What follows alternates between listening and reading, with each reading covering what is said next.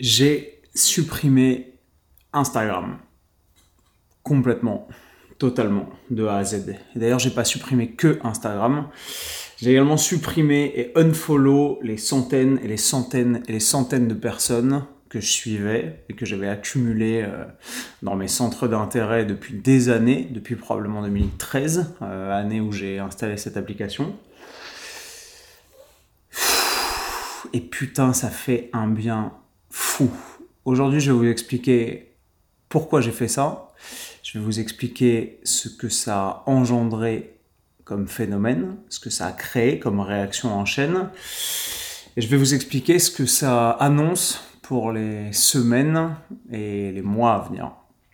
Pourquoi j'ai fait ça? Pour la bonne et simple raison que euh, quand on travaille avec les réseaux sociaux, quand on travaille sur les réseaux sociaux, quand on sert des réseaux sociaux pour développer euh, une image de marque, une entreprise, euh, un business, une relation avec une audience, on a tendance, et c'est humain et c'est normal et c'est facile par se laisser happer par l'outil. L'outil est designé par définition de sorte à capter entièrement, intégralement et sans compromis votre attention. L'outil est fait pour vous tenir en alerte, pour vous inquiéter si vous n'êtes pas connecté, pour vous rendre anxieux, angoissé ou stressé si vous n'êtes pas au courant de ce qui se passe dans le monde, dans votre petit groupe d'amis, dans votre petite communauté, mais aussi plus largement dans la vie de personnes que vous ne connaissez pas, que vous ne croiserez jamais, qui ne vous intéressent probablement pas au sens réel du terme, mais que vous avez envie de suivre pour une raison ou pour une autre, parce qu'ils sont connus, parce qu'ils sont en vue, parce qu'ils sont peut-être riches, parce qu'ils sont célèbres, parce qu'ils font telle ou telle activité que vous ne faites pas. Tout ça est malsain. Tout ça est probablement une cause de stress et d'anxiété absolument pas nécessaire et qui vient gréver la qualité de vie des gens et qui, je pense, venait gréver la mienne, euh, même si j'avais du mal à l'admettre. On a tendance, et c'est facile quand on est créateur de contenu, à se reposer sur l'outil en se disant ouais ok j'utilise Instagram trois heures par jour, mais bon je suis créateur de contenu, c'est mon métier. Ok. Mais honnêtement, en toute franchise, quelle est la part de la création de contenu qui est nécessaire à l'avancée de la démarche, de la construction de l'image de marque, et quelle est la part chronophage, quasiment cannibale, de ce temps qui est dédié à l'utilisation de cette application et qui nous bouffe notre temps personnel, notre temps de cerveau disponible, notre temps de loisir éventuellement, notre temps qui pourrait être utilisé et mis à profit pour faire autre chose, autre chose de plus constructif, autre chose de plus probablement enrichissant, autre chose de plus agréable ce temps, je pense qu'il est important et qu'à chaque fois, dans le nombre d'heures qui est déclaré comme utilisé spécifiquement sur l'application, se cache une partie de temps euh, qui n'a pas lieu d'être, qui n'est pas nécessaire et qui n'est pas là pour nous rendre plus heureux, plus efficaces euh, ou plus humains ou plus productifs, euh, qui est simplement là pour témoigner d'un stress, d'une espèce de perte de temps mécanique où on est comme des robots animés par un réflexe quasi pavlovien de rafraîchir l'appli, d'aller cliquer dessus pour voir ce qui se passe. Vous savez, dans chaque petit moment où on est un peu euh, off, un peu en attente, quand vous attendez pour traverser le feu, que le feu est rouge, qu'il y a un tout petit peu de circulation, que vous dites euh, ouais je vais pas traverser le passage piéton maintenant, je vais attendre que ça passe au vert. Qu'est-ce que je fais? Vais mettre la main dans ma poche et je vais ouvrir Instagram systématiquement. Quand vous arrivez à la poste et que vous voyez qu'il y a 15 minutes d'attente devant vous, qu'est-ce que vous faites? Bah, Vous n'allez pas prendre un bouquin parce qu'il y a du bruit, vous n'avez pas forcément de bouquin sur vous, vous n'allez pas écrire un mail, vous n'allez pas appeler un proche, non.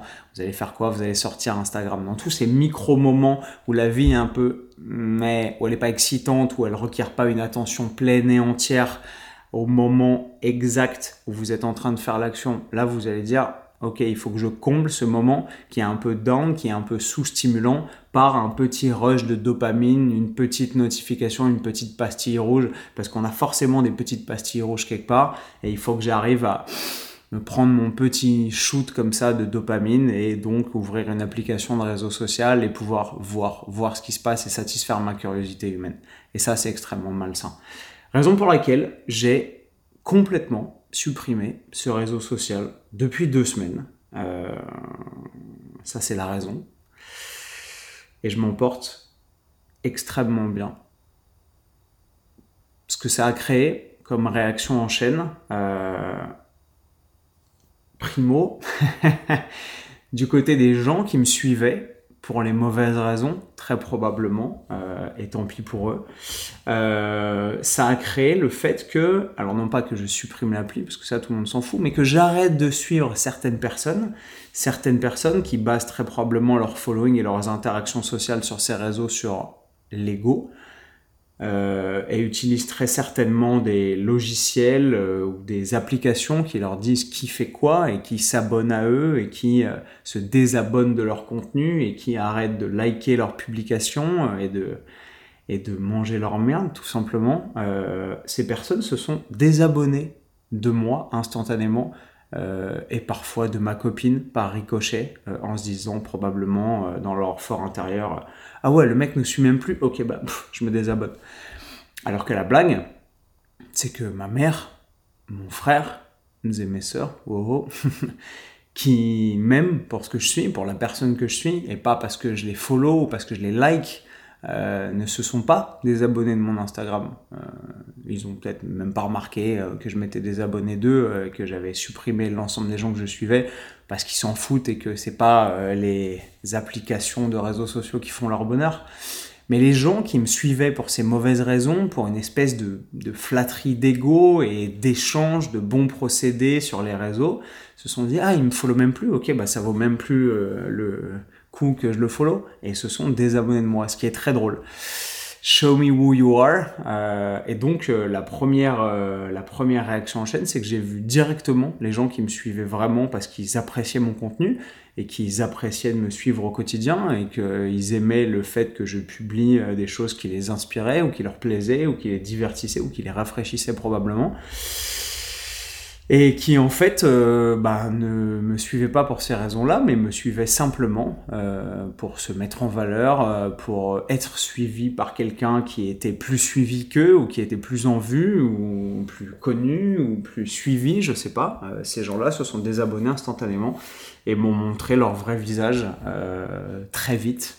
quand je dis très vite, c'est littéralement dans l'heure ou dans la soirée, et c'était extrêmement enrichissant et ça m'a donné des informations extrêmement utiles sur euh, la façon de fonctionner de certaines personnes que je soupçonnais plus ou moins et qui là se sont révélées au grand jour. Et ça c'était assez drôle. Euh, le deuxième effet, c'est que ça m'a intégralement, par ricochet, libéré de toute culpabilité euh, de me concentrer sur ma productivité et ma création de contenu et pas sur ces espèces de fausses relations, de faux semblants de ah je te suis parce qu'on s'est rencontré une fois dans une soirée en boîte et que peut-être tu pourras me servir parce que tu es un pote d'un pote et que tu as des bonnes relations et non. J'en ai marre de suivre les gens pour ce genre de raisons et j'utilise les réseaux pour être productif, pour produire du contenu, qui est la raison pour laquelle euh, je pense être utile aux gens que je ne connais pas, pas à mes amis, pas à ma famille, pas à mes relations directes, mais les gens qui ne verront que mes productions digitales et pourront éventuellement améliorer leur vie grâce à ça et améliorer leur alimentation, euh, leur entraînement, euh, leur mode de vie, euh, leur sexualité, leur hygiène de sommeil, etc. Ça, je le fais en produisant du contenu. Hier, on est venu me voir à la salle et un mec m'a dit, euh, deux mecs d'ailleurs, euh, deux jeunes Renois hyper cool qui m'ont dit euh, Putain, j'ai vu ta vidéo la dernière fois sur la fenêtre anabolique et l'apport en protéines, c'était vraiment très cool. franchement, merci beaucoup, t'es une super inspiration et tout. D'ailleurs, je suis un abonné.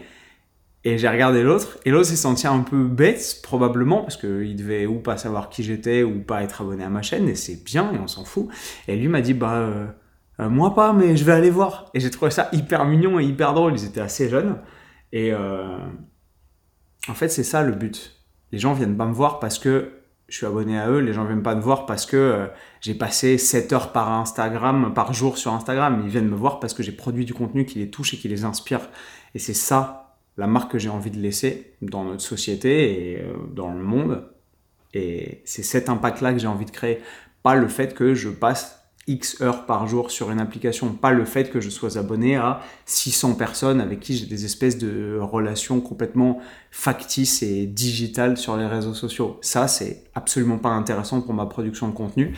Et en fait, le fait de constater que des gens pouvaient se désabonner simplement poussés par leur ego, euh, parce qu'ils avaient été piqués dans leur orgueil de voir que je m'étais désabonné d'eux, euh, m'a libéré directement de cette culpabilité et je me suis dit, ok, je ne dois plus rien à personne, j'emmerde tout le monde, je follow les gens que j'ai envie de follow. Si j'ai envie de follow zéro personne, de passer 14 minutes sur Instagram par jour simplement pour produire la substantifique moelle du contenu qui est utile à la marge du monde, à ma société, à mon audience, à mes abonnés, aux gens qui me suivent et basta, eh ben, c'est ce que je vais faire.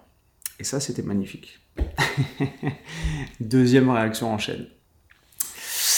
Le troisième effet, évidemment, c'est que euh, mon watch time et mon temps passé sur les réseaux euh, a diminué drastiquement. J'ai pas les chiffres en tête parce qu'il est 10h du matin et que j'ai pas spécialement envie d'attraper mon portable tout de suite et que j'avais envie de créer et de me concentrer sur ce que je fais le mieux, produire du contenu utile. Euh, et c'est ce que j'ai fait ce matin. Je me suis levé, j'ai allumé ma caméra directement. Euh, j'ai pas touché mon portable, je suis pas allé consulter les réseaux sociaux, aux toilettes, dans mon lit, dans ma salle de bain, en brossant les dents. Non. Euh, le troisième euh, effet, c'est que j'arrive à me concentrer sur ce qu'il y a de plus important en virant cette espèce de bruit constant, cette espèce de matière informe qui s'immisce partout et qui, sans que vous vous en aperceviez, finit par vous suivre littéralement dans votre lit avant de vous lever ou avant de vous endormir, aux toilettes, dans les moments les plus intimes potentiellement, et les moments où les réseaux sociaux et la vie des autres n'a rien à foutre dans votre vie à vous. Et j'arrive à me concentrer, et c'est ce qui s'est passé pendant les deux dernières semaines, infiniment mieux sur ce qui fait les aspects les plus importants de ma vie, mon travail, ma famille, ma relation avec ma copine, euh, les choses qui demandent du temps, de l'investissement émotionnel et du travail euh, sont beaucoup moins pénibles, beaucoup moins fastidieuses et sont menées avec d'autant plus de productivité et d'efficacité que je n'ai pas cette distraction constante de devoir aller voir ce qui se passe dans la vie des autres, de devoir euh, aller euh, savoir ce que un tel fait, euh, qui couche avec qui, qui est à quel hôtel à Ibiza en ce moment, etc. Tous ces trucs dont on se fout et qui ne sont là que pour divertir l'esprit H24 et au sens littéral du terme, c'est-à-dire attirer l'esprit vers quelque chose d'autre, quelque chose de potentiellement plus productif, plus enrichissant et plus important, qui est par définition mon travail et ma propre vie. Euh, alors là, on a la dichotomie entre travail et loisir, mais on a aussi la dichotomie entre vrai loisir et loisir factice et divertissement numérique en carton. Pendant ces deux semaines, euh, j'ai voyagé. Je suis allé passer quatre jours absolument magnifiques à Amsterdam avec ma meuf. Euh, j'ai été infiniment plus disponible émotionnellement, psychologiquement, sentimentalement, mais aussi humainement dans l'ensemble de mes rapports humains avec les gens que j'ai croisés, euh, grâce au fait que j'étais pas scotché littéralement à mon portable et sur les réseaux sociaux. Et ça, c'est magnifique. Je me rappelle d'absolument toutes les étapes, enfin pas toutes, vous le verrez parce qu'on vous a filmé une vidéo YouTube, mais pratiquement toutes les étapes de ce magnifique voyage à Amsterdam. Et je peux dire, en mon âme et conscience, que j'en ai profité à 110% parce que j'étais pleinement présent à tous les moments, à tous les instants et à toutes les expériences que j'ai pu vivre. Je me suis rendu compte d'un truc, c'est que même si j'avais l'impression d'interagir de la même façon avant de faire cette pause des réseaux et de supprimer totalement Instagram maintenant, je sens que maintenant je ressens davantage de choses et que mon intuition vis-à-vis des situations et des gens me parle davantage et me trompe moins. Pourquoi? Pour la bonne et simple raison que je suis plus disponible et attentif, littéralement, sensoriellement, à tout ce qui se passe parce qu'une partie de mon attention et de mon cerveau n'est pas happée par cette saloperie. Je me suis rendu compte, par exemple, en arrivant dans le Airbnb, euh, que le mec qui nous recevait, l'autre, aussi affable et gentil soit-il, avait probablement envie de sauter ma meuf. Euh, que si euh, j'allais faire les courses et que je les laissais tous les deux, il allait devenir un peu, un peu bizarre, il allait faire un peu quelques sous-entendus. Et avant, j'aurais pu me dire, c'est de la parano et j'aurais été en train de regarder les posts. Et quand il est sorti, j'ai regardé ma meuf et je lui ai dit, on est d'accord, tu lui plais, il y, a un truc pas net. Et elle m'a dit, oui, oui, on est d'accord. Et c'est tout simple, mais c'est probablement quelque chose que j'aurais pas noté que j'aurais pas vu avant et que là j'ai vu en une demi-seconde. Euh, je me suis retrouvé à Amsterdam à un moment dans une situation un peu dangereuse, dans un coin un peu tard, etc. Et je m'en suis rendu compte instantanément avant de mettre le pied dans la rue, avant de voir la sale gueule des mecs que j'étais en train de croiser. Bref, vous êtes plus attentif, alerte et vous êtes un vrai être humain et je retrouve mes réflexes de fonctionnement que j'avais quand j'avais 20 ans euh, et que j'étais inspiré par euh, les films de James Bond, euh, Jason Bourne et où j'étais un mec qui était capable de retenir le nom de 5 personnes si je parler avec cinq personnes différentes au cours d'une même conversation et de retenir la plaque d'immatriculation de la voiture qui s'était arrêtée devant le bar dans lequel j'étais en train de prendre un verre et des détails qui paraissaient insignifiants et qui pour moi faisaient toute la richesse de l'expérience de vie que j'étais en train de vivre au quotidien.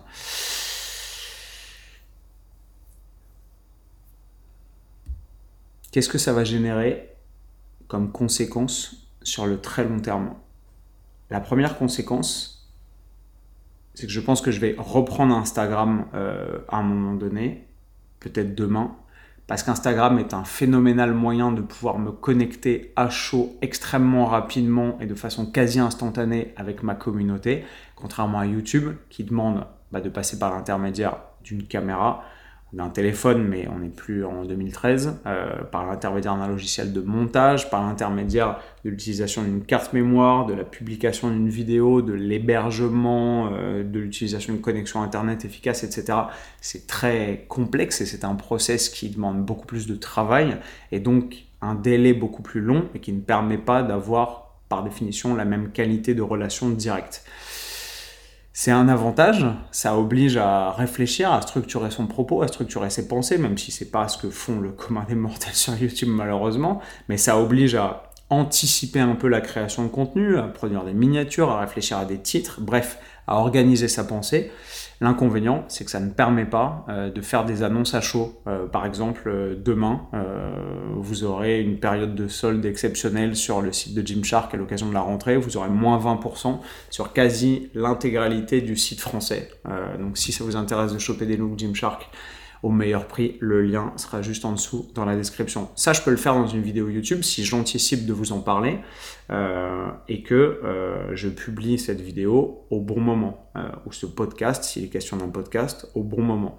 Sur Instagram, je peux le faire à l'instant T. Je me réveille demain, j'ai oublié de le faire, ou je sais qu'il faut que je vous mette une piqûre de rappel sur un événement important, sur le combat de mon pote Hugo Mikalev qui aura lieu le 10 septembre, etc. Je peux faire une story en 15 secondes et vous dire Ah, au fait, euh, un de mes potes euh, combat euh, à Roland Garros, je vous mets le lien ici en swipe up, allez cliquer dessus. Et boum, j'ai une relation extrêmement directe, extrêmement rapide avec mon audience et je peux arriver à introduire dans cette relation des éléments d'instantanéité qui font que la relation est extrêmement vivante et extrêmement interactive. Ça, c'est le gros avantage d'Instagram, mais c'est beaucoup moins facile et beaucoup moins possible sur YouTube. Pour cette raison, je pense que je vais conserver Instagram parce qu'il faut utiliser les outils pour ce qu'ils sont. C'est pas parce qu'on peut se taper sur les doigts avec un marteau qu'il faut jeter tous les marteaux de la terre et ne plus jamais utiliser de marteau. Il faut simplement prendre du recul par rapport à l'utilisation de ces outils. Donc je pense que je vais réutiliser et retélécharger Instagram parce que j'ai complètement supprimé l'application euh, pour ne pas être tenté et surtout pour marquer une vraie cassure dans mes habitudes. Parce que dans les trois premiers jours où j'ai fait ça, je me rendais compte que j'allais instinctivement saisir mon portable et que mon pouce allait faire le trajet au sein des applis et des dossiers pour retrouver l'application Instagram et aller chercher du plaisir et de la distraction. Et que c'était extrêmement inquiétant comme comportement.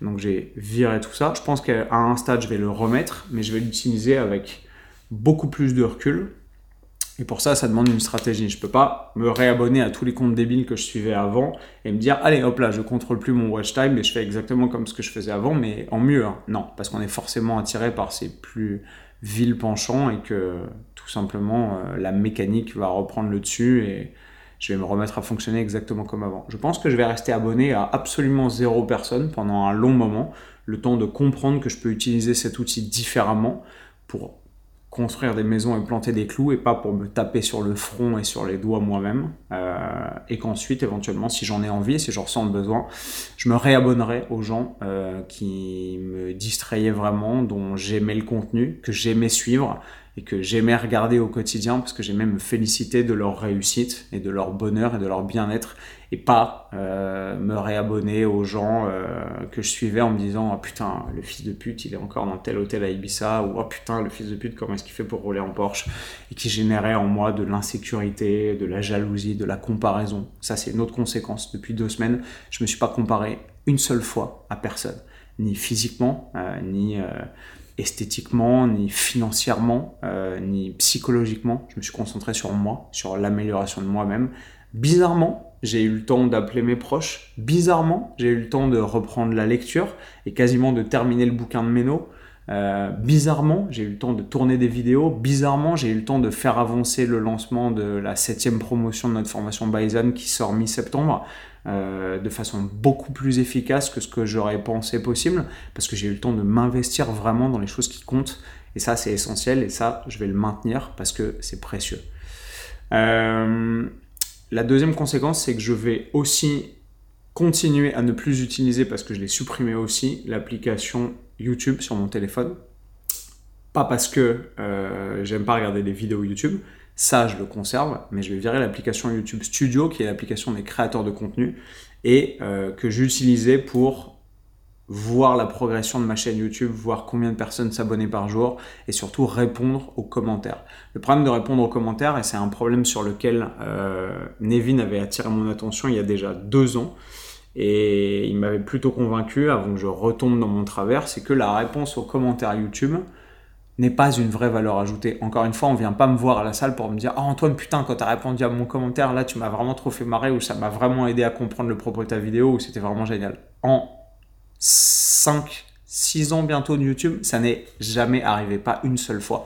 En revanche, on vient de voir parce que j'ai présenté euh, le parallèle euh, du métabolisme de base entre une Ferrari et une deux chevaux dans une vidéo de façon tellement pédagogue et limpide que les gens ont enfin compris la réalité de la dépense énergétique. Euh, ça, c'est un truc que je fais, expliquer des concepts dans des vidéos et permettre aux gens d'améliorer leur savoir-faire et leur connaissance euh, en s'appropriant de nouvelles connaissances. C'est un truc que j'aime faire et c'est un truc sur lequel je suis plutôt pas mauvais. Mais la valeur ajoutée de répondre aux commentaires est absolument nulle. Et le problème pour un créateur de contenu, c'est que répondre aux commentaires, ça prend énormément de temps et que si on le fait soi-même, on ne peut pas s'empêcher parce qu'on est humain d'être perméable à la dynamique de la réception de ces contenus et au jugement.